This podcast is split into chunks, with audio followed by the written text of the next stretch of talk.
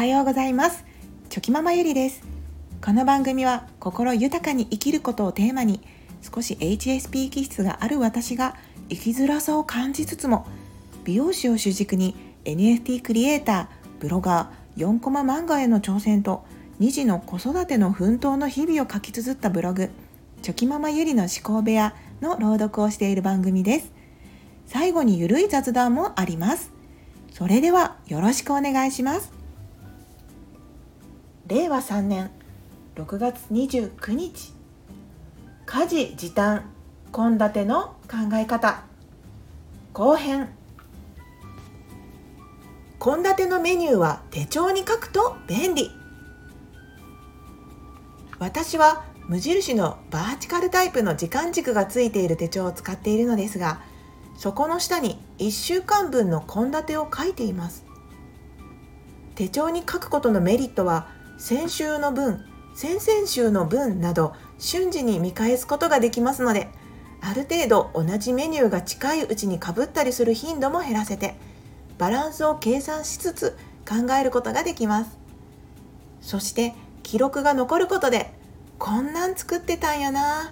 久しぶりに作ってみようというふうに昔のメニューを思い出すのにも便利です。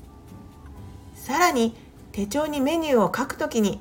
メニューの名前とそこで使う材料例えば野菜などを書いておくと前日の下準備の時にもどの野菜を使うのかが一目で分かりますし1週間どんな野菜を使ったかも把握することができますのでこれもまたおすすめです。例えばとんかつ煮物小松菜油揚げ人参サラダ。大根きゅうりツナ。味噌汁。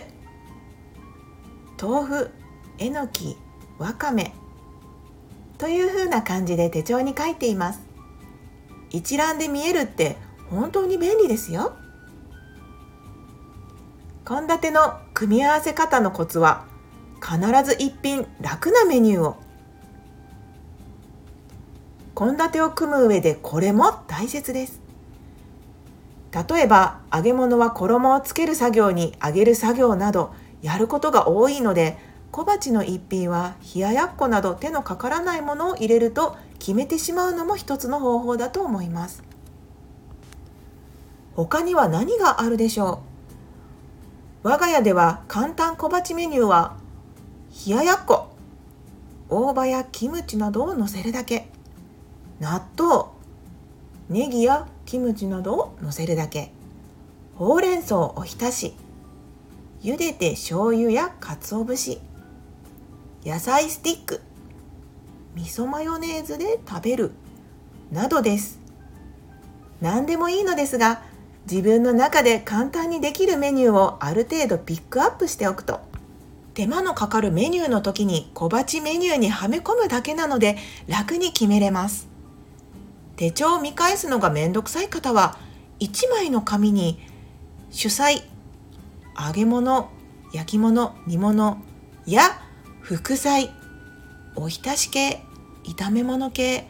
などといった感じで項目を分けてメニューの一覧表を作っておけばそれを見て献立を組めば結構簡単に考えられるんじゃないかなと思います。仕組みさえ作ればあとは簡単。とにかく最初は仕組みを作るまでがめんどくさいのですが習慣化してしまえば本当に楽です。もしその献立を考える時間の確保が難しいのであれば一覧表の項目だけ作っておいて毎日毎日その日考えた献立を一日の終わりに一覧表に書き込んでいくという作業を続けていけば1ヶ月後には結構なメニューが書かれた献立の一覧表ができてると思いますのでそこからそれらをあとは組み合わせるだけでも献立が作れて時短につながったり献立を考える時に頭を使って疲れるということも避けられるのではないかなと思います。携帯アプリやメモ機能を使う方法もあると思うのですがいろいろ試してやはり手動で地道に紙に書いてまとめるというのが一番見やすくて管理しやすいです。データも突然消えることはないですしね。少しでも他のことに使う時間を確保できたり献立を考える負担を少なくできたらいいなと思います。少しでも同じ悩みを持つ誰かのお役に立てたら幸いです。余談ですが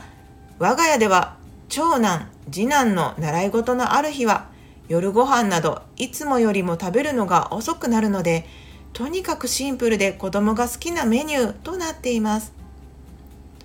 早く食べられるものじゃないと次男が食べながら寝てしまうので。先日長男が空手の日はお好み焼きにして僕好きやし早く食べれるしと言ってきたのでお好み焼きはコストも安くてキャベツもたくさん食べれるし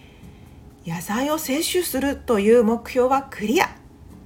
作るのも簡単だしラッキーと思っておりました。これからの毎週の定番メニューになりそうです。飽きたと言われるのはいつでしょうね。今日もありがとうございました。後編の朗読は以上です。最新のブログでは子どもたちとのゆるい日常を描いた4コマも載せています。よかったらまた覗いてみてください。はいここからは雑談です。昨日は運動会のあのお弁当のお話をしたんですけど今日もまたちょっと運動会のお話をしたいと思います。長男の通っている小学校では、まあ、コロナ禍の影響もあって、まあ、運動会自体のうん、運動会自体がだいぶ縮小されているようなんですね。メニューというかプログラムとしても本当に種目がすごく少なくなっていまして実際小学校2年生の長男のプログラムとしてはかけっことダンスの2種目だけだったんですけどもうん。やっぱりこう私たちが運動会をしていた頃なんてねすごくいろんな種目があったりして楽しかったんですけど、まあ、やっぱり最近の運動会はああこういう感じなんだなっていうふうに、まあ、今年も運動会を見に行っていてそう思いました。ね、またこの縮小縮小されているプログラム種目が元に戻せたらいいのになって子どもたちもきっとその方がね楽しい思い出がたくさん作れるでしょうしうんいいのになって思いながらはい帰ってきました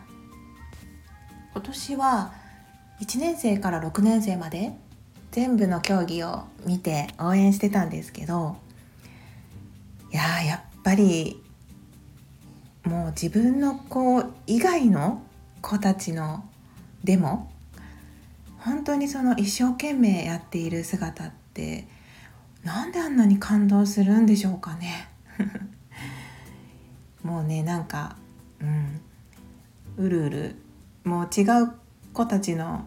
こうダンスとか団体競技をもう見ててももうすごく感動して一人でうるうるしてたんですけど。いややっぱり頑張る姿っていいですね。なんかすごくそれだけでこう元気をもらえますし、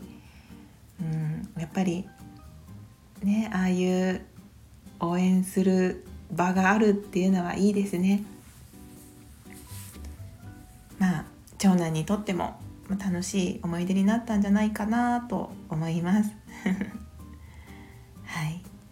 どうなんですかね。もうまあ、まだ今月は運動会が終わってない方もいらっしゃるんですかね。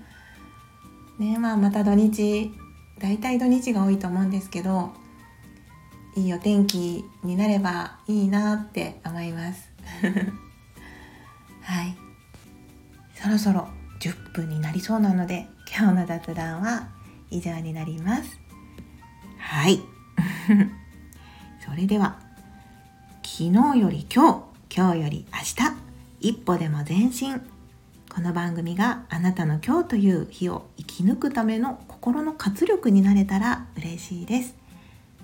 今日も最高の一日をお過ごしください。ありがとうございました。ではまた明日。